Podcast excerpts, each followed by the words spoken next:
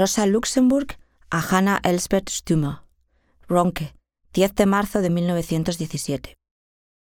La primera vez que pude salir al patio desde que me pusieron bajo custodia preventiva en la prisión para mujeres de la calle Barnim, encontré allí una señora de figura opulenta, con fina vestimenta y que llevaba una pequeña joyería en los dedos y en el pecho, que centelleaba con cada uno de sus movimientos.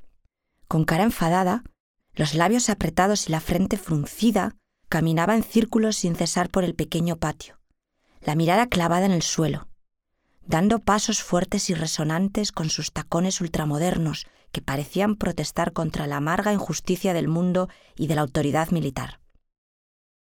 Cuando se percató de mi modesta presencia, me observó un buen rato con sus ojos entrecerrados por la miopía, hasta que finalmente se presentó y comenzó enseguida a contarme a viva voz sus penas. Era el caso típico, bien conocido. Amigas celosas, una antigua venganza, después una denuncia anónima por actitud antialemana, la detención, la cárcel. Y ahora estoy metida en un calabozo miserable. Quieren que me quede aquí dentro con este hermoso tiempo de verano afuera. Justo yo, la que no puede vivir sin la naturaleza. Y me contó que todos los años emprendía un costoso viaje para disfrutar las puestas de sol de los Alpes del Tirol, que la llegaban a emocionar tanto que se ponía a llorar. Resultaba evidente que la señora vivía firmemente convencida de que la naturaleza empezaba en los Alpes tiroleses, y en particular con un espectacular atardecer.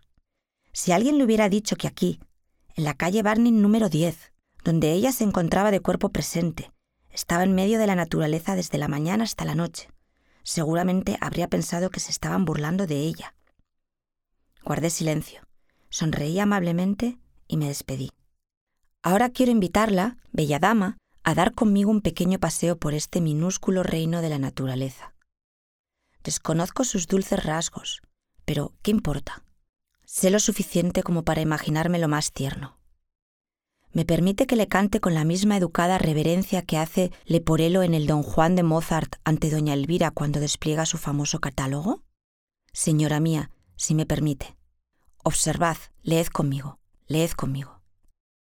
Lo primero que leí al levantarme durante los 365 días del año es una pared trasera gris y desgastada con la inscripción Fábrica de vinagre Timner. La chimenea de la planta, cubierta de hollín, echa humo con ahínco e inunda sin cesar el aire de la prisión con un olor agridulce que a veces, en los días grises, produce una fuerte picazón en la garganta. A la izquierda y a la derecha de la fábrica se encuentran coloridas hileras de edificios de alquiler muy antiguos, cuyas pequeñas ventanas están adornadas con geranios tísicos, jaulas de canarios y ropa de bebé, y por las que se escuchan, según el caso, gritos de niños, discusiones y riñas, el rasgueo de una guitarra o el chirrido de un gramófono. ¿Conoce usted, estimada señora, el fantaso de Arno Holz? Comienza así. Su tejado llegaba casi hasta las estrellas. Desde el patio tronaba la fábrica. Se trataba de un verdadero inquilinato con pasillo y música de organillo. En el sótano nidaba la rata. En la planta baja había licor, croc y cerveza. Y hasta el quinto piso tenía la miseria del suburbio su lugar de residencia. Pero sobre la línea rota de estos techos, que se orientan todos hacia el este, se produce cada mañana un espectáculo, el más hermoso y sublime desde la creación del mundo, la salida del sol. Finales de otoño, cinco y media de la mañana. El edificio aún duerme. Solo un segundo más permanecerá en silencio hasta que el alboroto de tintineos, golpeteos y ruidos de llaves de quinientas existencias humanas rompan el dique del silencio de la noche como una oleada impaciente y llenen hasta el último rincón del enorme edificio. Falta un segundo. En este último suspiro de la noche moribunda verá usted brillar allí arriba, en el techo del edificio, una diminuta silueta de pájaro. ¿Y escucha su dulce balbuceo? Es el estornino que todas las mañanas espera conmigo el gran espectáculo. Adelante, ya comienza. Ve, estimada señora, cómo el cielo se va tiñendo de rosa sobre la fábrica de vinagre Timner, que hasta ahora era gris oscuro. De repente, un rayo rosado se dispara hacia la altura y toda una multitud de nubecitas van extendiéndose con cada vez más intensidad a su alrededor hasta convertirse en fuego vivo. La mitad del cielo estalla en llamas, flameando antorchas ardientes, y en el centro, justo encima de la chimenea de la fábrica, se va abriendo paso el primer fulgor luminoso de oro por la marea de rojo encendido. Es como la apertura de una ópera wagneriana. Primero, los violines vibran solos su escala y empiezan por el sonido más agudo, más finito, cada vez más deprisa, más pujante. Luego interviene el timbre potente del oboe con el leitmotiv, después se mezclan bajos, flautas, clarinetes, luego los timbales retumbando y finalmente tutti, toda la orquesta junta increscendo, un triunfo, una exaltación, un himno. Así es como la orquesta de colores en el cielo suena y triunfa y se exalta silenciosamente sobre los muros grises de la calle Barnim. El sol, el sol se levanta sobre la fábrica de vinagre Timner. Salve, viejo y siempre joven sol, reciba mi saludo. Si tú me eres fiel, si puedo ver tu semblante dorado, que me hacen las rejas y el encierro. ¿No soy tan libre como aquel pájaro en el tejado que celebra agradecido igual que yo? Y si algún día en el incendio de una revolución rusa, me llegaran a llevar a la horca, entonces te pido que me ilumines en ese difícil camino y daré los pasos hacia mi última elevación con una sonrisa alegre como si fuera un banquete de boda. Las siete de la mañana. Ya tengo permiso para bajar al patio. Hasta las diez yo sola. Bella dama, ¿quiere acompañarme? Aquí abajo ve el sencillo cuadrado de hierba. En el centro nada más que un olmo solitario y, a los lados algunos arbustos. Eso es todo. Pero cuánta abundancia cuando se observa más de cerca. Mire aquí mismo en la hierba cubierta de rocío, si es tan amable de agacharse un poco, estimada señora. ¿Ve que todo está lleno de hojas de trébol? Fíjese cuán débil es su resplandor, azulado, rosado, gris anacarado. ¿No es extraño? ¿De dónde vendrá? Cada hojita está cubierta por gotitas de rocío minúsculas, en ellas se refracta la luz de la mañana e inunda las hojitas con ese destello de arco iris. ¿Intentó alguna vez juntar un pequeño ramo con estos sencillos tallos de trébol de tres hojas? En un pequeño florero o un vaso lucen preciosos, todos en apariencia iguales, pero un poco diferentes si se observa más de cerca cada hojita. Al igual que en un árbol nunca se encuentran dos hojas totalmente iguales. Más grandes y más pequeñas, más claras y más oscuras, las hojitas del trébol, con su elegante forma ovalada, ofrecen una imagen viva, sumamente variada. Cuando le mandé por primera vez uno de estos ramitos de hojas de trébol a la directora para saludarla en la mañana, me preguntó más tarde con interés que de dónde los había sacado. Ninguna de las mujeres aquí tiene idea de lo que crece y florece en su propio patio, y cada vez que logré juntar allí, con los recursos más modestos y un poco de arte, un ramo vistoso, me preguntaron, ¿De dónde? Claro que a partir de ese momento los ramitos de trébol se pusieron de moda, y alguna que otra mañana he visto con mucha alegría a una u otra mujer agacharse ella misma en el patio para juntar rápidamente un puñado de tréboles. Venga, estimada señora, recoja con las manos sus faldas y demos un paso cuidadoso en la hierba mojada para llegar a esos arbustitos de allí. ¿Ha escuchado hablar de la baiguela, el arbusto decorativo del norte de Alemania, tan apreciado con sus racimos abundantes de delicadas campanitas rosadas? No tienen perfume pero alegran la vista, e incluso su gran follaje verde no carece de belleza. Las hojas jóvenes en la punta, como puede ver, se elevan hacia la altura, enrollándose en estrechas bolsitas. ¿Me permite que le acerque una de estas ramas con sus bolsitas en la punta? Mira hacia adentro con cuidado. Ahí adentro está durmiendo alguien escondido en la profundidad una mariquita roja con cinco puntitos negros en el lomo. En otoño puede encontrar a esta hora de la mañana una mariquita en cada una de las bolsitas de la vaiguela. Todavía la mañana es demasiado húmeda y fría, y uno suele entregarse al dulce dormitar matutino hasta que el sol se levanta un poco más. Rápido, rápido, soltemos con cuidado las ramitas y alejémonos sigilosamente para no molestar a las pequeñas dormilonas. Y ahora vamos allá con el arraclán, ¿Quiere arrancarle esta ramita marrón? La coge con valentía y luego retrocede asustada. ¡Qué asco! Está tan blanda y pegajosa. La ramita se retuerce en el aire, molesta por la interrupción inesperada. Sí, estimada señora. Disculpe usted la bromita. Era una oruga. Y mire qué ejemplo increíble de mimetismo, que sigue siendo un enigma de forma, a pesar de Darwin y tantos otros. Puede ver que la raclán, como todos los arbustos, tiene distintas ramas. Las más jóvenes son delgadas, color canela, lisas y brillantes. Las más viejas, más gruesas, color marrón grisáceo y opaco. Y ahora el milagro. En cada ramita se encuentra una oruga, perfectamente mimetizada con ella en color y volumen. La que está aquí en el brote es delgada y marrón claro. La otra ya en la rama más vieja es más bien gris y gorda. Ah, y aquí, de este lado vemos un fenómeno que se llama etiolación, que en otoño también se suele encontrar en los rosales mal cuidados. Una rama gruesa, color verde blanquecina, que se erige toscamente como un palo encima de las demás ramas. Y es increíble. En ella se ve una oruga gorda, verde y blanca que solo mirándola muy de cerca y prestando atención se puede distinguir del arbusto. Estimada señora, ¿y qué comentario le merece esto? Si bien la forma y el color les son dados a estos bichitos por la madre naturaleza, o lo que nosotros así llamamos la milagrosa, pero elegir para el propio uniforme justo la ramita adecuada, a la que cada animalito se adhiere, sin tener espejo, demuestra una especie de capacidad de distinción, un intento de engaño premeditado que casi roza con el código penal, y formaría parte de los asuntos a los que se dedica su hermano menor, señora.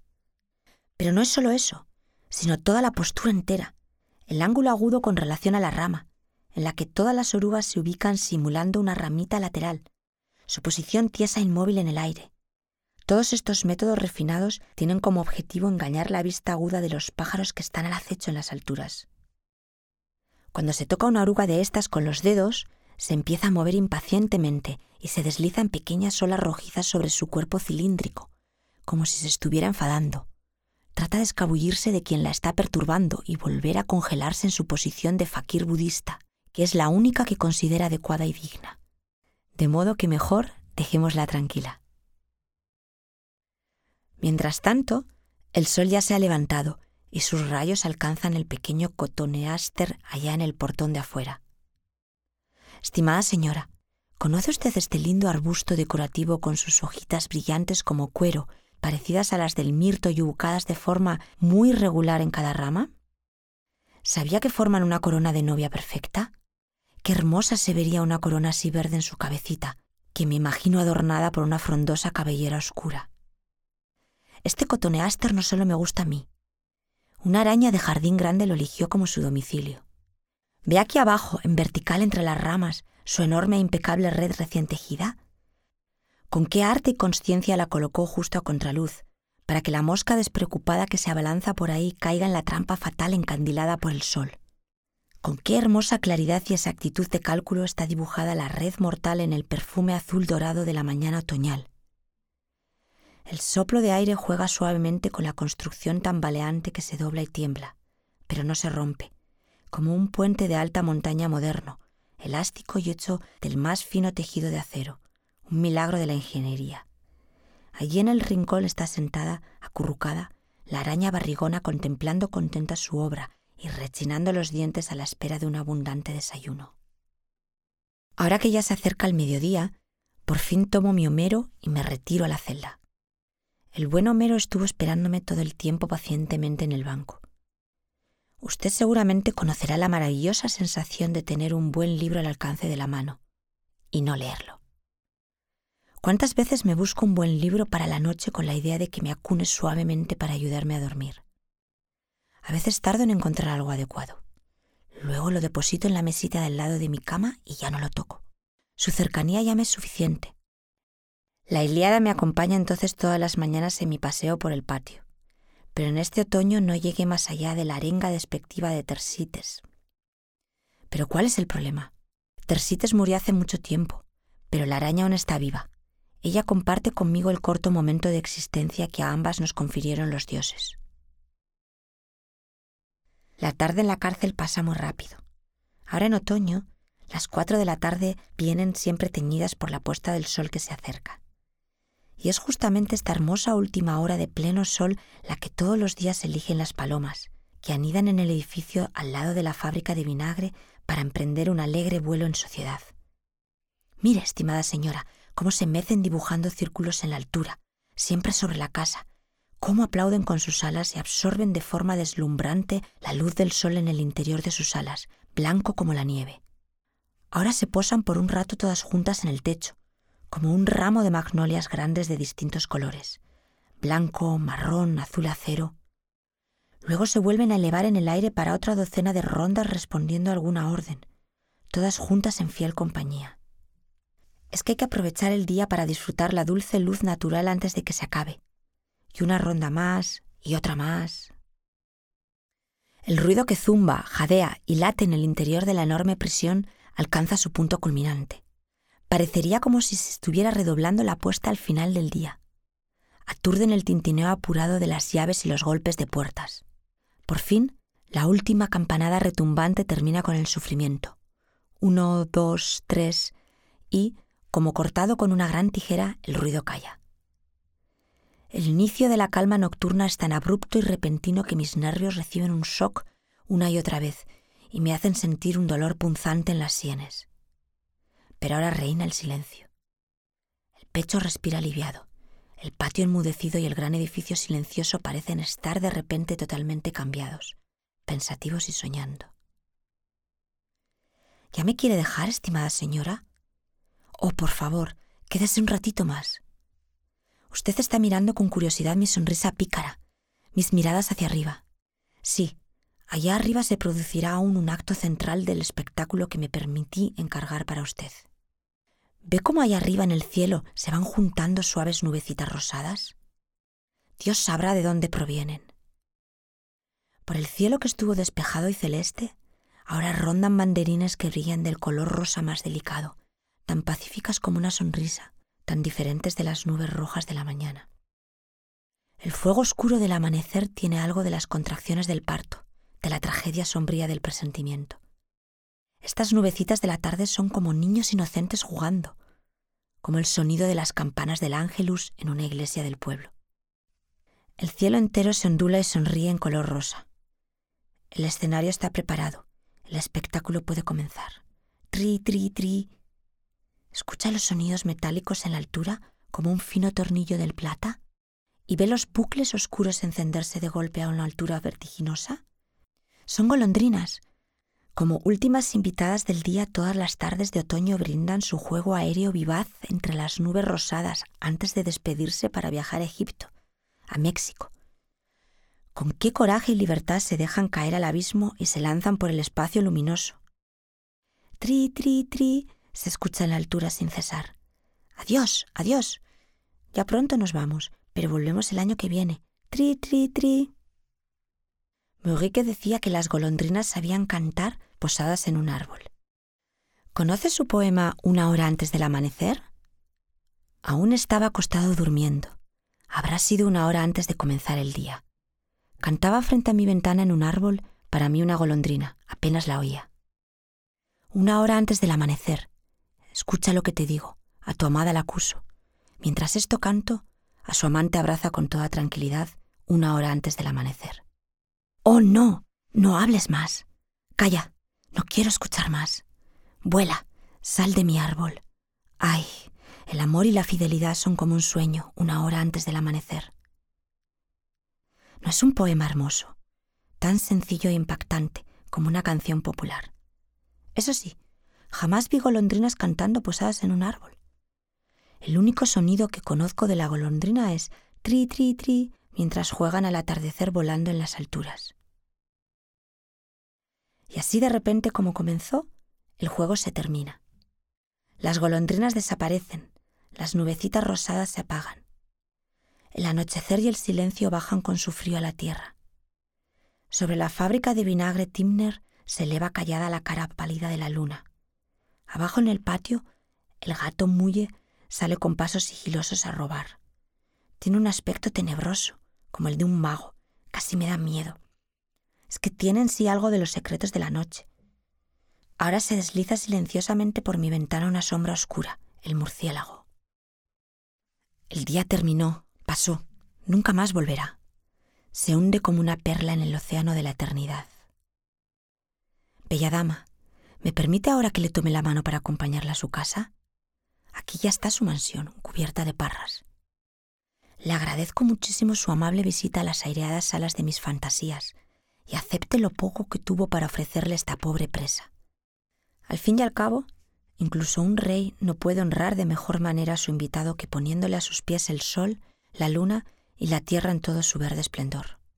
Buenas noches, estimada señora. Rosa Luxemburg.